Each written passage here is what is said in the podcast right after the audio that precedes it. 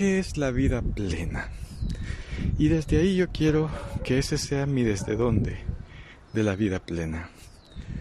La vida plena es dar lo mejor de mí día a día.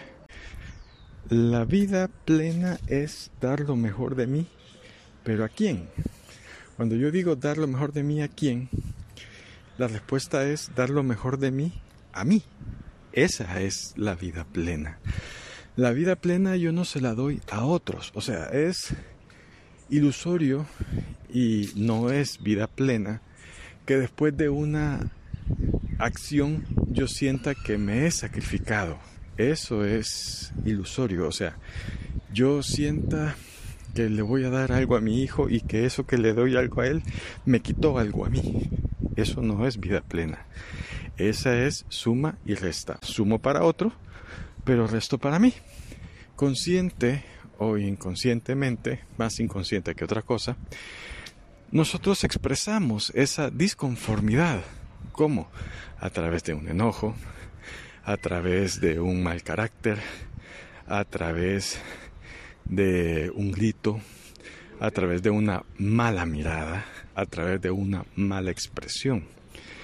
Y ese es el problema fundamental, porque si nosotros estamos dando algo, pero ese algo lo corrompemos con nuestro mal carácter, lo corrompemos con un grito, lo corrompemos con una pésima expresión, eso no es vida plena.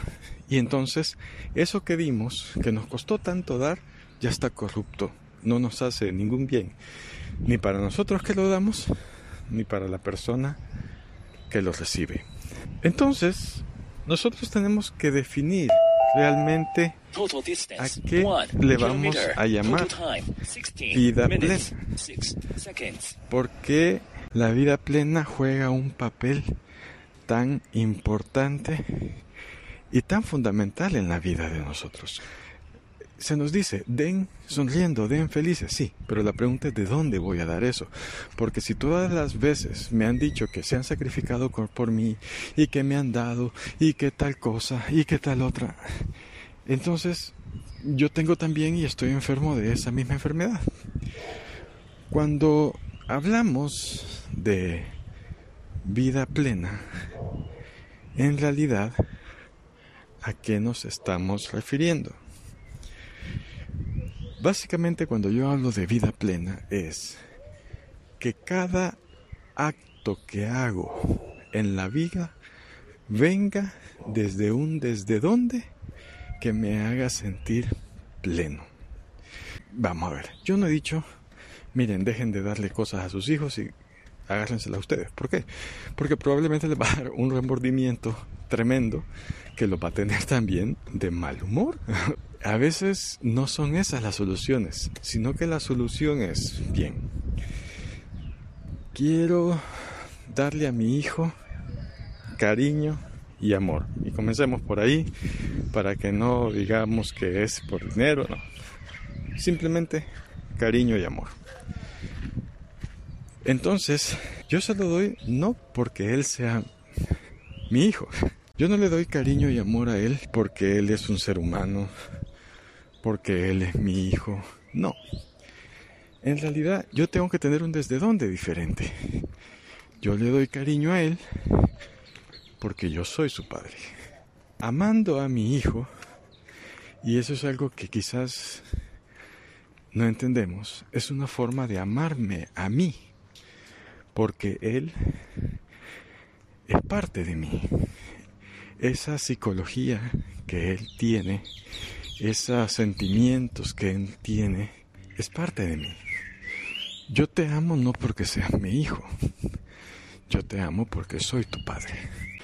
Este cambio es importante porque al final ese amor y ese cariño que yo le estoy dando a mi hijo, aunque parezca extraño, y aquí viene un poco la física cuántica, no solamente se le estoy dando a mi hijo, sino que me lo estoy dando a mí. O sea, estoy duplicando una acción en el tiempo. O sea, estoy multiplicando en pocas palabras, aparecen dos átomos que son los mismos, pero los dos aparecen en lugares densos diferentes. No sé si me explico. Cada vez que yo produzco un seminario y doy el mejor seminario que puedo dar, lo doy no por las personas que yo tenga enfrente. En cierto sentido, hasta esas personas son irrelevantes. Este seminario lo doy porque yo lo doy. La calidad del seminario no depende de quien yo tenga enfrente.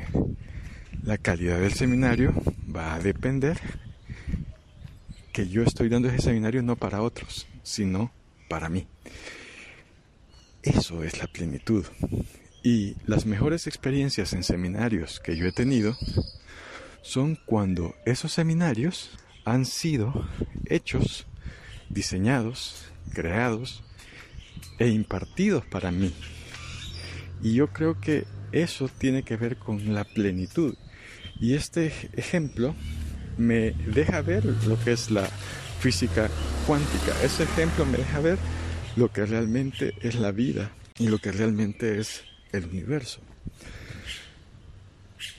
Entonces, cuando yo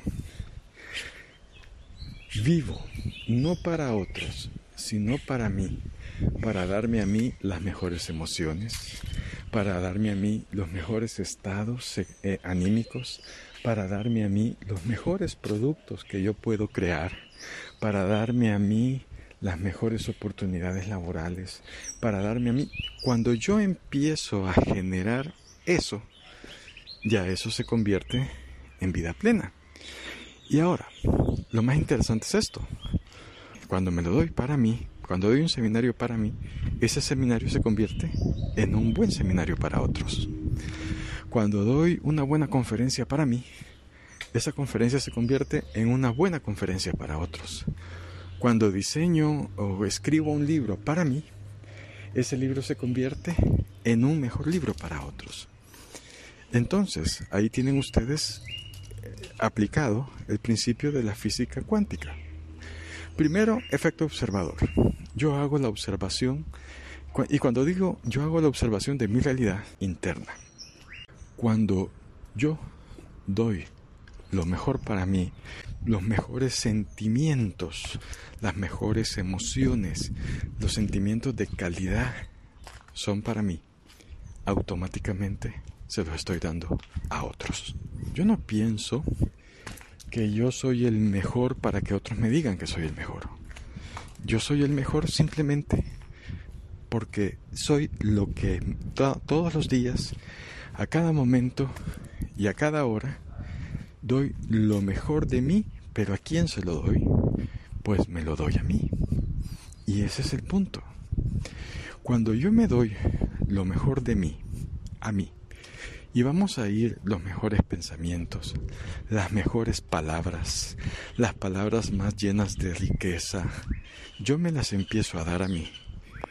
Eso definitivamente repercute en otros. Si alguien trata mal a una persona, si alguien le grita a una persona, si alguien se tensa, esa persona no está viviendo una vida plena, está viviendo una vida miserable. Y su miseria interna se refleja directamente en su miseria externa. ¿Por qué? Porque esa persona siempre anda buscando una mejor vida afuera, cuando no es capaz de generar en ella una mejor vida adentro.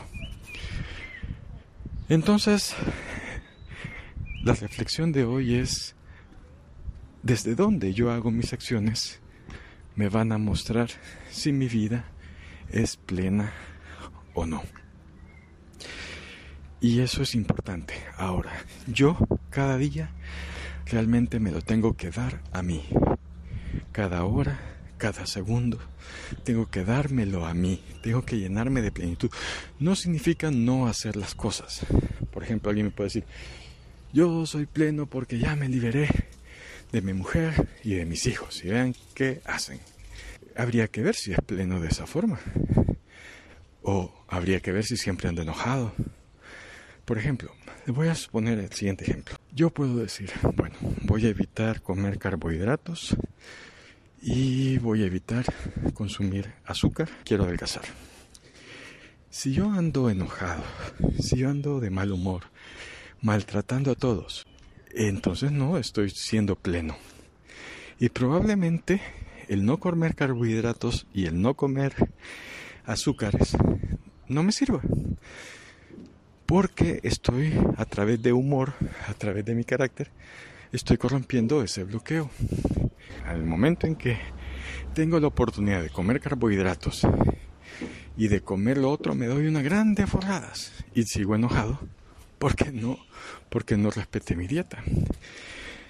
Pero si yo no como carbohidratos, no como azúcares, pero hay un paradigma en mí que me dice que estoy en lo correcto y que ese paradigma me contenta que a pesar de que yo no coma carbohidratos y yo no coma azúcar, estoy contento y feliz porque me estoy sosteniendo, tengo un desde dónde que me hace sentirme feliz porque soy un vencedor, porque soy un campeón y estoy feliz, entonces estoy viviendo una vida plena. Las acciones son las mismas. Comer carbohidrato, digo, no comer y no comer azúcares, o por lo menos disminuirlo. Pero si yo me siento feliz, yo siento que voy bien, es porque lo estoy viendo desde un paradigma diferente. Pues eso pasa con todo lo demás. En realidad, siempre es importante vivir una vida plena. Siempre es importante asegurarse segundo a segundo y momento a momento que estoy viviendo una vida plena y alegrarme por esa vida plena alegrarme por lo que yo estoy haciendo y dar siempre lo mejor de mí. Este es un universo personal. Y yo a este universo, este universo me responde cuando yo le doy lo mejor que yo tengo que dar. Porque cuando yo se lo doy al universo, en realidad me lo estoy dando a mí. Y yo creo que eso es importante. Darme el mejor cuarto, darme la... No solo de, de, material, en el sentido de voy a comprar la mejor cama, voy a comprar el mejor cuarto, no. En que haya orden, en que haya limpieza, darme esa limpieza, darme ese orden. Puedo tener la mejor camisa de la mejor marca, pero la ando siempre todajada, la ando siempre amarillenta porque es blanca y, y no la lavo bien. No importa que sea la mejor marca y no importa que la camisa me costó 500 dólares es más, alguien con una camisa de 20 dólares puede verse mucho mejor de lo que yo me vería. ¿Por qué? Porque su desde dónde es diferente. O sea, siempre, ¿cómo es que dicen? Siempre planchado, siempre aseado, siempre elegante. Yo puedo andar un Ferrari último modelo, pero ser una boca de basinica tremenda y creer que con eso ya logré todo. Pero no es cierto. O sea, ese Ferrari vino por X circunstancias de mi vida. Pero en realidad dar una mala palabra, darle una palabra soez, no es dar lo mejor de mí. Y yo estoy en este mundo para llevarme lo mejor de este mundo, pero debo de entender que lo mejor de este mundo soy yo.